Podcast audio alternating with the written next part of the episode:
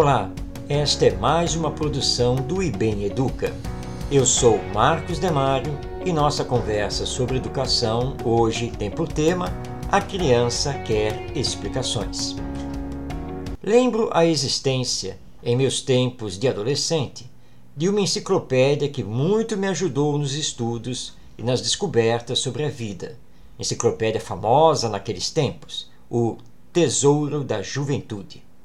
Estou com essa lembrança porque, em seu último volume, se não me engano, eh, ele trazia o livro dos porquês, com centenas de perguntas, iniciando com essa indagação e suas respostas. Lendo, eu sabia o porquê disso e daquilo, compreendendo desde fenômenos da natureza até fenômenos sociais. Tenho, confesso, saudade desse tipo de literatura quando vejo pais e mães darem ordens a seus filhos ou responderem às suas indagações com monossílabos ou a famosa expressão porque eu estou mandando.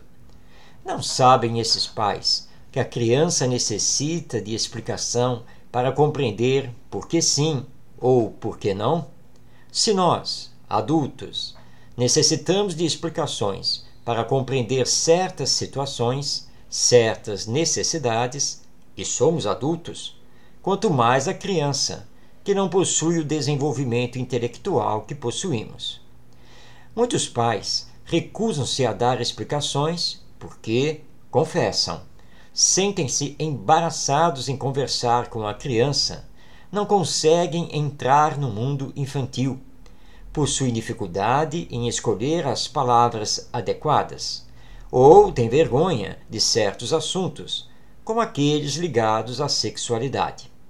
Para esses pais, recomendamos o exercício do diálogo com seus filhos desde a infância, acostumando-se a tratar os mais diversos assuntos com eles.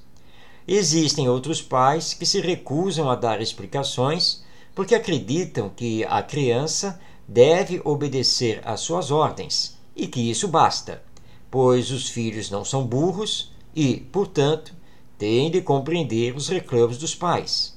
Isso não é verdade. A criança possui estágios de desenvolvimento psicológico e até os sete anos não consegue desenvolver a contento raciocínios abstratos. Para esses pais, recomendamos um pouco de estudo sobre a infância e menos arrogância.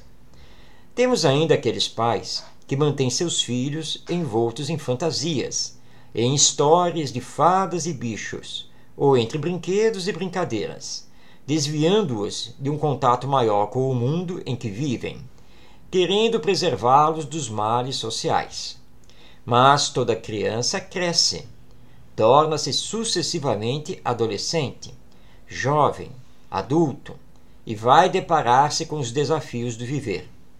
Para esses pais, recomendamos olhar seus filhos não como objetos, mas como seres humanos. Finalmente, para todos os pais, uma advertência: cuidado com os exemplos diante dos filhos. Um bom exemplo vale mais do que mil advertências. Um mau exemplo derruba todos os sermões. Não é possível proibir qualquer ato de violência do filho na escola quando somos violentos dentro de casa. Essa regra vale para todas as situações, sejam domésticas ou sociais. Toda criança quer saber por que não pode dizer palavrão, por que não pode bater no colega de escola, por que não pode isso, por que não pode aquilo, ou quer saber por que pode ou como ocorre aquele e outro fenômeno. Isso é natural. Desnaturais são as atitudes que os pais tomam, fugindo às explicações que muito ajudariam o desenvolvimento intelectual e moral dos filhos. Se você é pai, mãe, professor, avô, avó, enfim, se você é responsável por alguma criança, lembre-se: um dos maiores tesouros da infância é sentir que o adulto a seu lado é, antes de tudo, um amigo na estrada da vida. Eu sou Marcos Demário e você acessa esta e outras produções em ibeneduca.com.br. Até nossa próxima conversa sobre educação.